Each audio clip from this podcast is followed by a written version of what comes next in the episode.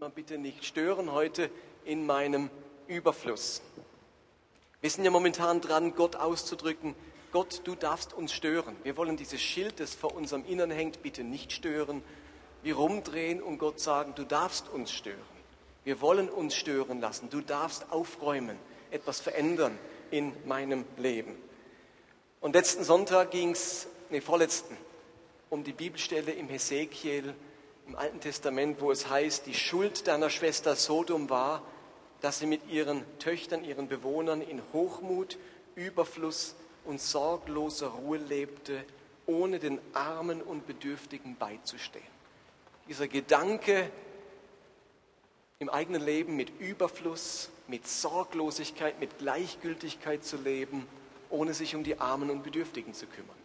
Und letzte Woche hat der Michel über das Gleichnis oder die Geschichte von der ähm, Witwe gesprochen, die zwei kleine Münzen in den Opferkasten einlegt und in Jesu Augen das mehr war als alle anderen, weil sie Jesus ihr ganzes Leben, Gott ihr ganzes Leben zur Verfügung gestellt hat. Und heute, bevor wir auf die Straße gehen, möchte ich euch eine Geschichte oder ein Gleichnis vorlesen, in dem Jesus auch dieses Thema noch einmal aufgreift. Bevor ich das Gleichnis vorlege, gibt es da eine Vorgeschichte. Ein junger Mann kommt zu Jesus und sagt ihm, Rabbi, ich habe ein Problem. Mein Bruder und ich streiten uns über das Erbe und ich fühle mich benachteiligt. Ich möchte meinen Anteil, ich möchte zu meinem Geld kommen. Es ist eine Schweinerei, was hier läuft. Ich will zu meinem Geld kommen und bittet Jesus für ihn, diese Streitigkeit zu schlichten. Und Jesus tut das nicht, sondern er sagt, und jetzt kommen wir zu diesem Gleichnis, er sagt zunächst einmal zu dem Mann und zu den Anwesenden, nehmt euch in Acht, begehrt nicht das, was ihr nicht habt. Das wahre Leben wird nicht daran gemessen, wie viel wir besitzen. Und er sprach, ein reicher Gutsbesitzer hatte eine besonders gute Ernte. Er überlegte, wo soll ich bloß alles unterbringen? Meine Scheunen sind voll. Da geht nichts mehr rein. Er beschloss, ich werde die alten Scheunen abreißen und neue bauen. So groß, dass ich das ganze Getreide, ja alles, was ich habe, darin unterbringen kann. Und dann werde ich zu mir selbst sagen, du hast es geschafft. Du hast einen großen Vorrat, der für viele Jahre reicht. Gönne dir jetzt Ruhe. Iss und trink und genieße das Leben.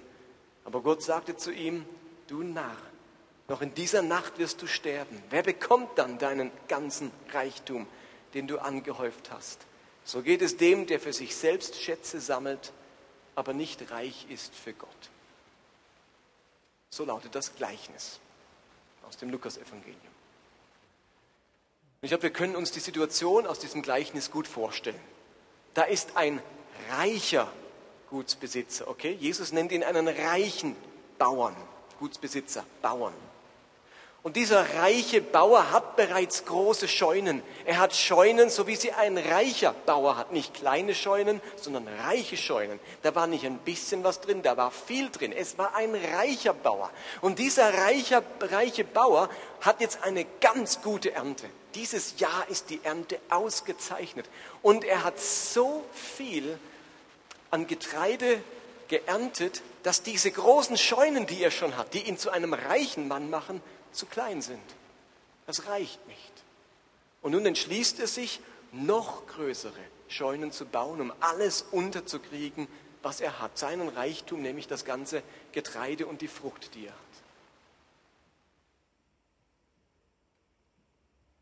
Und dann sagt er zu sich selbst, nachdem er das alles gemacht hat, wie es in unserem Gleichnis heißt, du hast es geschafft. Du hast einen großen Vorrat, der für viele Jahre reicht. Gönne dir jetzt Ruhe, iss und trink und genieße das Leben. Wäre es nicht toll, die Geschichte würde hier aufhören? Wäre das nicht so ein Happy End? Jemand schafft es vom Tellerwäscher zum Millionär. Wer weiß, vielleicht hat er nur einen kleinen Betrieb gehabt und jetzt hat er so richtig viel und, und er kann sich wirklich sagen, jetzt habe ich Ruhe. Ah, für viele Jahre ist ausgesorgt. Ich habe es geschafft. Das wäre doch jetzt wirklich so ein schöner Moment. Jetzt könnte doch Jesus das Gleichnis abbrechen und sagen, super, strengt euch an, macht's wie der Bauer, guckt, dass ihr in diese, diese Vorräte habt und sorglos sein könnt. Und Jesus macht es nicht. Er erzählt die Geschichte weiter und macht deutlich, dass es so nicht sein darf. Und man denkt sich, Jesus, kannst du uns nicht einfach mal in Ruhe lassen? Können wir es nicht einfach mal genießen? Was ist denn so schlecht daran, das Leben zu genießen und einfach Ruhe haben zu wollen? Und er lässt es nicht zu. Er stört uns. Mit diesem Gleichnis stört er genau diese Mentalität. Und er macht jetzt mit dem Gleichnis deutlich, dass unser Bauer vier Probleme hatte. Er hatte vier große Probleme. Sein erstes Problem war, Gott nennt ihn einen Narr. Es heißt im Text, aber Gott sagte zu ihm, du Narr. Im Griechischen steht dort das Wort Aphron. Aphron. Das heißt auf Deutsch ohne Verstand, ohne Gedanken, gedankenlos, verstandlos, töricht. Das Verhalten dieses Mannes wird von Gott als töricht bezeichnet. Ihr Lieben, man hat dann ein Problem, wenn Gott sagt, du Dummkopf, du Tor, du Narr. Dann hat man ein Problem.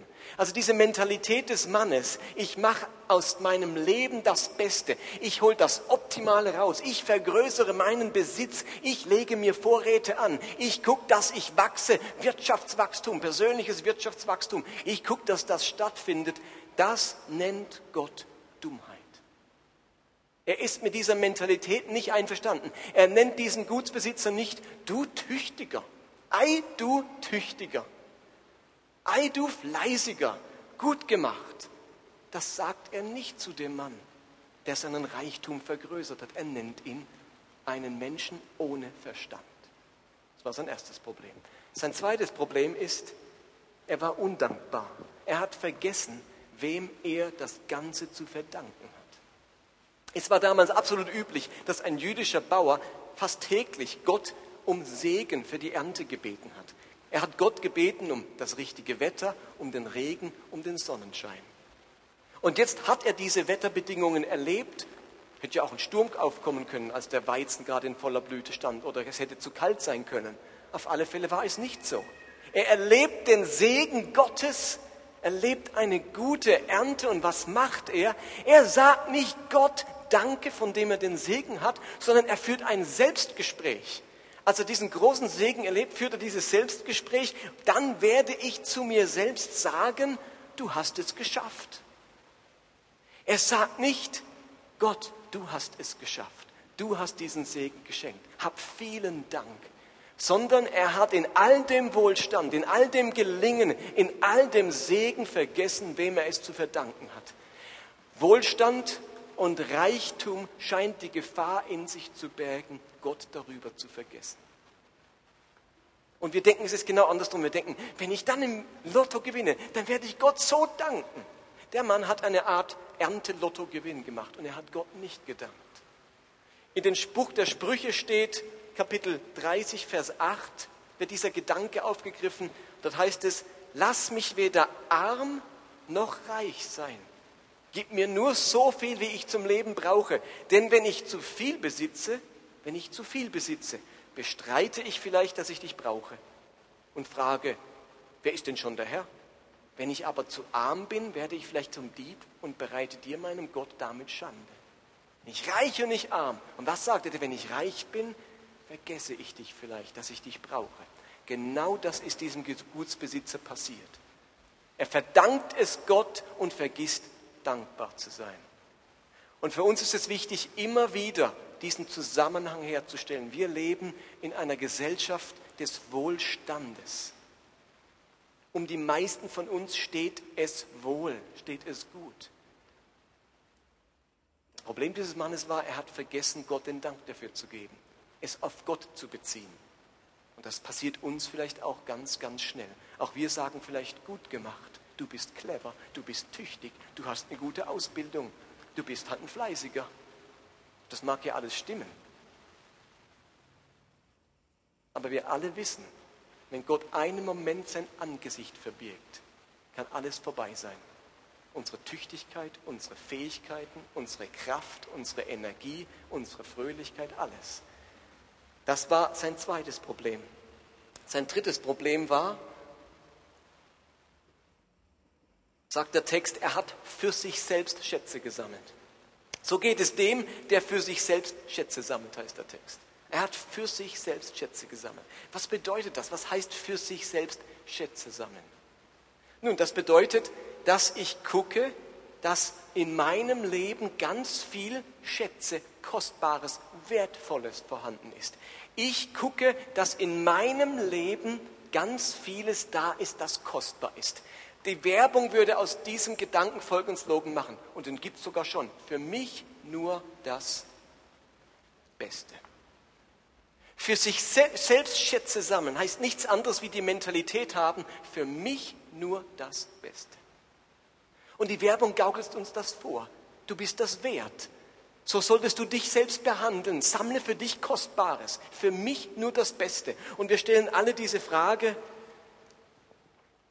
Merkt, ab und zu muss ich doch mal spiegeln. Wir stellen ganz schnell für uns selbst die Frage, stimmt das für mich? Will ich das so? Gefällt mir das? Tut mir das gut? Dient mir das? Bringt mir das etwas? Gewinne ich dadurch etwas? Ist das für mich wertvoll? Ich sammle für mich.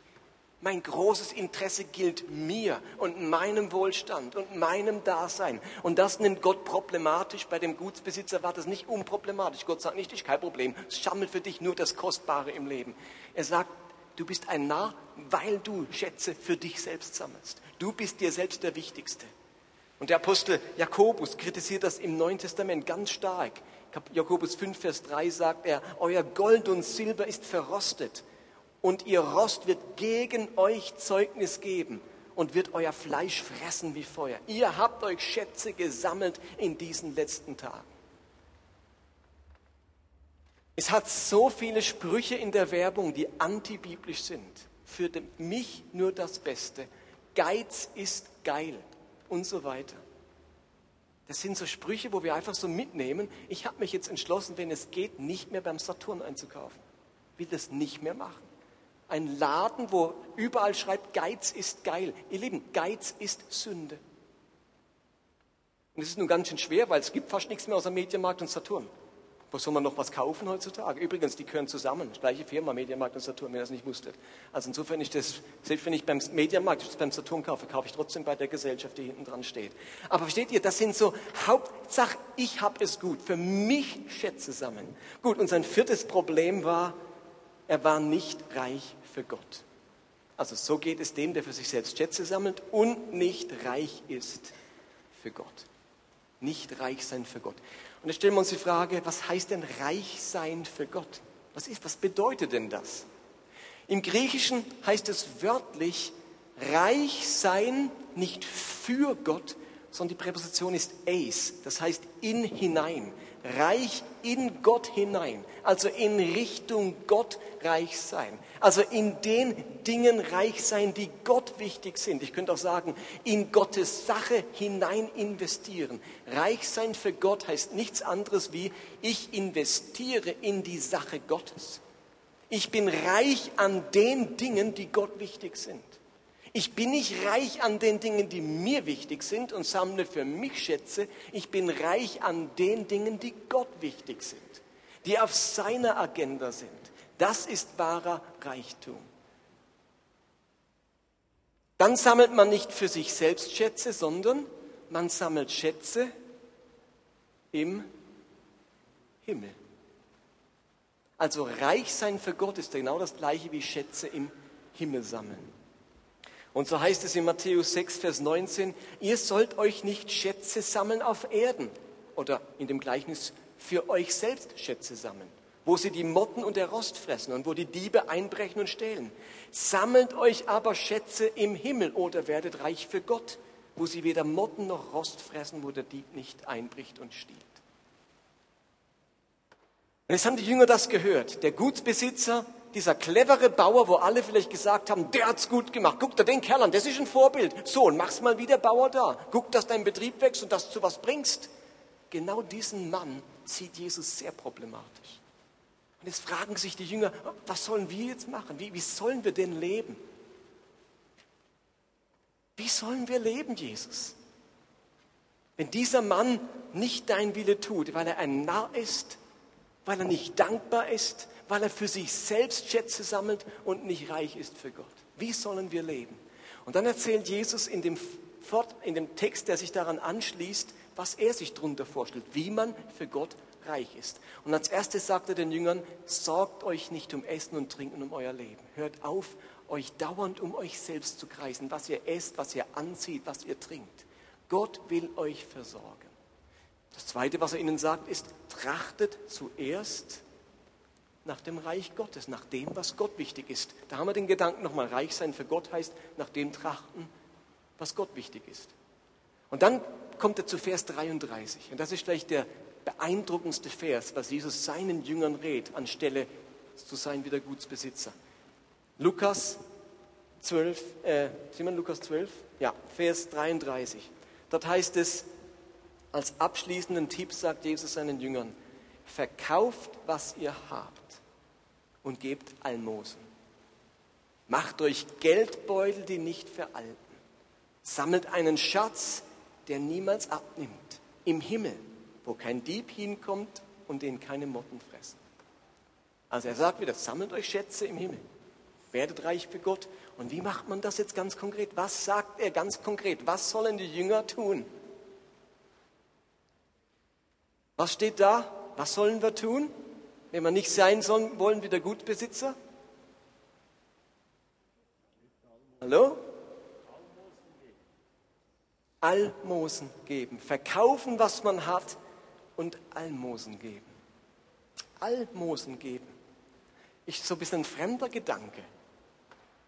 Aber Jesus spricht von Lebensstil. Habt nicht den Lebensstil dieses Bauern, sondern euer Lebensstil soll von folgendem geprägt sein. Lasst los. Gebt, was ihr habt. Gebt Almosen. Jetzt habe ich das Wort Almosen ein bisschen untersucht. Almosen hat genau die gleiche griechische Wurzel wie das Wort Barmherzigkeit oder Erbarmen. Almosen ist nichts anderes als Erbarmen in Taten umgesetzt. Ausgedrückte Barmherzigkeit. Das gleiche griechische Wort, genau das gleiche Wort mit einer anderen Endung. Mit der einen Endung heißt es Barmherzigkeit, mit der anderen Endung heißt es Almosen. Ich könnte sagen, Werke der Barmherzigkeit. Almosen sind Dinge, die aus meinem Erbarmen mit jemandem heraus geschehen. Ich erbarme nicht, ich habe Mitleid, ich empfinde Barmherzigkeit und das führt zu einer bestimmten Tat und Handlung. Und ich, diese Handlung nennt man dann Almosen. Und ganz oft spricht das Neue Testament von Almosen. Achtet mal drauf beim nächsten Mal Bibel lesen, ob das Wort, wo das auftaucht. Es taucht unter anderem in der Apostelgeschichte auf. Und das möchte ich zum Schluss noch erwähnen. Die, die eine Stelle mit Almosen in der Apostelgeschichte. Und zwar handelt die von einer Frau namens Tabitha. Das ist eine Christin aus Joppe und es heißt in Apostelgeschichte 9,36, in Joppe war eine Jüngere mit Namen Tabitha, das heißt übersetzt Reh. Die tat viele gute Werke und gab reichlich Almosen. Hier haben wir es. Es begab sich aber zu der Zeit, dass sie krank wurde und starb. Und jetzt kommt Petrus, der gerade in der, um, um, in der Nähe war, im Nachbarort. Sie rufen ihn und sagen, Petrus, du musst kommen, Tabitha ist gestorben, ganz furchtbar. Dann kommt er und erweckt sie zum Leben. Das heißt in Vers 39, als Petrus angekommen war, führte man ihn in die Kammer, in der die Tote lag. Dort hatten sich viele Witwen eingefunden, also Bedürftige, denen Tabitha in ihrer Not geholfen hatte. Nämlich wie? Weinend zeigten sie Petrus Kleider und Röcke, die Tabitha ihnen genäht hatte. Was waren die Almosen, die Tabitha gegeben hat? Kleider hat sie gemacht. Was war die Tabitha wahrscheinlich von Beruf? Schneiderin. Die hat etwas clever gemacht. Ihr Lieben, Almosen muss nicht heißen, dass jeder von uns einfach mal sein ganzes Portemonnaie, sein ganzes Konto leert und alles einfach den Armen schenkt. Das ist ja idiotisch, das ist gar nicht gemeint, weil dann Armutslinderung immer neue Armut erzeugt. Dann ist ja der nächste arm. Da tun wir es immer nur weiterreichen und dann wieder, irgendwann landet es wieder bei mir das Geld. Versteht ihr, was ich meine? Das ist nicht die Idee Jesu. Ich verkaufe einfach alles, das bin ich einfach arm und du bist nicht mehr arm. Jetzt brauche aber ich wieder Geld, dann muss der Nächste mir schenken. Das ist nicht die Idee. Sondern es das heißt, verkauf, was du hast, gib, was du hast. Was hast du denn? Was, womit könntest du ein Almosen geben? Beim einen ist es vielleicht Geld. Aber es geht doch letztlich um Dinge, die ich habe, Fähigkeiten, Talente, Begabungen, Eigenschaften, die ich geben kann. Tabitha war Schneiderin und sie tut bedürftigen Menschen, nämlich Witwen, Kleider nähen. Was hast denn du? Was hast du? In Willow Creek haben sie ein Auto-Ministry. Da haben sich Kfz-Mechaniker in der Gemeinde in Chicago zusammengefunden und haben gesagt, wir tun Almosen geben, nicht mit Geld, sondern mit unserer Fähigkeit, Autos zu reparieren. Und die verschenken im Jahr zwischen 500 und 1000 Autos, die eigentlich Schrott sind oder nicht mehr liefen, die der Gemeinde gegeben wurden, gratis, an Single Moms, an alleinerziehende Mütter. Da geben Männer oder Frauen Almosen, indem sie Autos reparieren. Tabitha näht Kleider. Was könnte dein Almosen sein? Was könnte dein Almosen sein? Was hast du, das du geben könntest? Und dann sind wir auf der richtigen Spur. Dann machen wir nicht das, was der Gutsbesitzer macht, sondern das, was Jesus sagt. Gib, was du hast und gib Almosen an bedürftige Menschen. Der eine von euch kann vielleicht einem Ausländer Nachhilfe geben in, in Deutsch. Der nächste, Daniel, du bist Landschaftsgärtner, du hast so ein paar Bedürftigen wie Seilers und uns mit dem Garten geholfen. so Armen im Geiste, die nicht wissen, wie man mit dem Garten umgeht. Irgendwas habt ihr, das ihr geben könnt. Und Philipp ist Metzger und gibt uns immer wieder die Würste und für den Kennenlernkurs. Ähm, und natürlich sind wir jetzt alle nicht bedürftig. Wir sollten noch wie einen Schritt weiter überlegen und sagen, wo gibt es denn in meiner Umgebung Bedürftige? Menschen, die in Not sind. Und wo könnte ich mal nicht ohne Geld, äh, nicht mit Geld, sondern mit meinen Fähigkeiten an Almosen geben? Das ist die Idee Jesu. Okay. Und nun?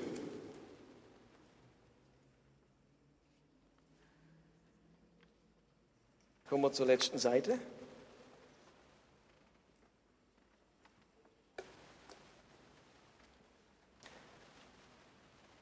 Fasse es nochmal zusammen. Reich sein für Gott heißt Schätze im Himmel sammeln, heißt Almosen geben mit dem, was ich habe. Ich lade euch jetzt heute ein zu einer Schatzsuche. Wir sollen ja Schätze sammeln. Ist doch eigentlich was Spannendes, Schätze sammeln. Ihr Lieben, ist Schätze sammeln aktiv oder passiv? Hallo? Also wenn man Schätze sammelt, sitzt man dann irgendwo rum und beobachtet oder ist man aktiv? Schon logisch, wenn man Schätze sammeln soll, dann macht man sich auf, dann geht man irgendwo hin. Also wer Indiana Jones oder so Filme gesehen hat, der weiß, da ist man gefordert, wenn man Schätze sammeln will. Man kann nicht einfach irgendwo da hocken und hofft und darauf hoffen, dass ein Schatz vorbeikommt. Also Schätze sammeln heißt, ich tue etwas, um einen Schatz zu sammeln. Man wird aktiv.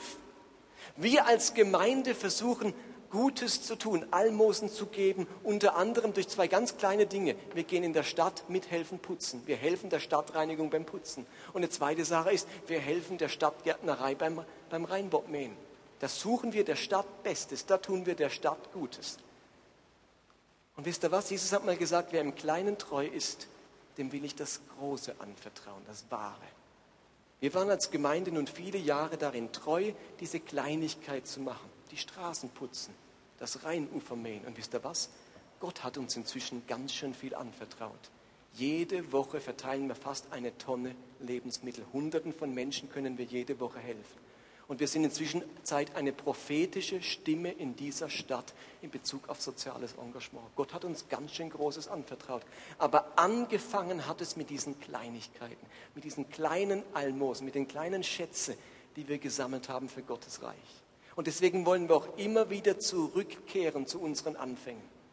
Und heute wollen wir zwei Dinge tun. Weil es nicht klar war, wie das Wetter ist, haben wir nicht alle Aktionen, die wir letztes Jahr gemacht haben, geplant, aber zwei Dinge. Wir haben vor der Kirche ungefähr 500 Flaschen Eistee. Und wahrscheinlich sind noch viele Leute in der Stadt unterwegs, an der Art. Und wir wollen denen gerne eine Flasche zu trinken schenken. Mit einem kleinen Kärtchen einfach so. Kleine Dinge in Liebe getan verändern die Welt ein bisschen Freundlichkeit und Güte unter die Menschen bringen. Und das Zweite ist, wir wollen durch die ganze Stadt gehen, hinten am Rhein, vorne überall, mit unserer Zange, unserer Weste, unserem Sack, unseren Handschuhen und die Stadt reinigen. Und jetzt denkt ihr euch, Augenblick mal, ich, Ist das wirklich? Ihr Lieben, uns ist schon klar, das ist ein ganz kleiner Anfang. Es geht uns um mehr. Aber wir wollen immer wieder zurück an diesen kleinen Anfang, damit Gott uns mehr anvertrauen kann, damit er uns mehr Schätze anvertraut. Und wir haben es folgendes. Seht ihr diesen Gutschein da? Diesen gelben? Der ist ungefähr so, so groß. So DIN A6, DIN A5, äh, DIN, A, DIN A6, DIN A7. Ich habe von denen neun Stück in der Stadt versteckt. Ich war. Ich habe sie zerknüllt und irgendwo hingeschmissen. Wer so einen Zettel findet und ihn mir bringt, bekommt im Gegenzug einen Gutschein für ein Abendessen. Weil ich möchte, dass ihr aktiv Schatzsuche macht heute Abend. Dass ihr in die Stadt geht, Dreck wegmacht und wirklich die Augen aufsperrt, wo liegt denn hier Dreck? Und vielleicht findet ihr so einen Zettel. Jetzt wollen alle putzen gehen und keiner will Getränke verteilen. die, die Getränke verteilen, können ja trotzdem die Augen aufsperren, ob sie irgendwie so einen Zettel finden. Also neun Stück liegen hier überall verteilt herum. Grenze ist unendlich irgendwo. Ich verrate es nicht. Aber wenn ihr einen findet, kommt zu mir und sie sind meistens zerknüllt und ich habe versucht, dass die gelbe Seite außen ist, dann sieht man es vielleicht ein bisschen besser. Gut, die Idee wäre jetzt, dass wir zusammen rausgehen. Es ist für niemand verbindlich, verpflichtend. Wer sagt, das mache ich nicht sowas, der darf auch nach Hause gehen. Wir sprechen unser Schlussgebet miteinander. Aber dann seid ihr alle herzlich eingeladen. Lasst uns es mal wieder einüben miteinander, so kleine Almosen zu geben, uns anstecken zu lassen von der Idee, kleine Dinge in Liebe zu tun in unserer Stadt. Okay?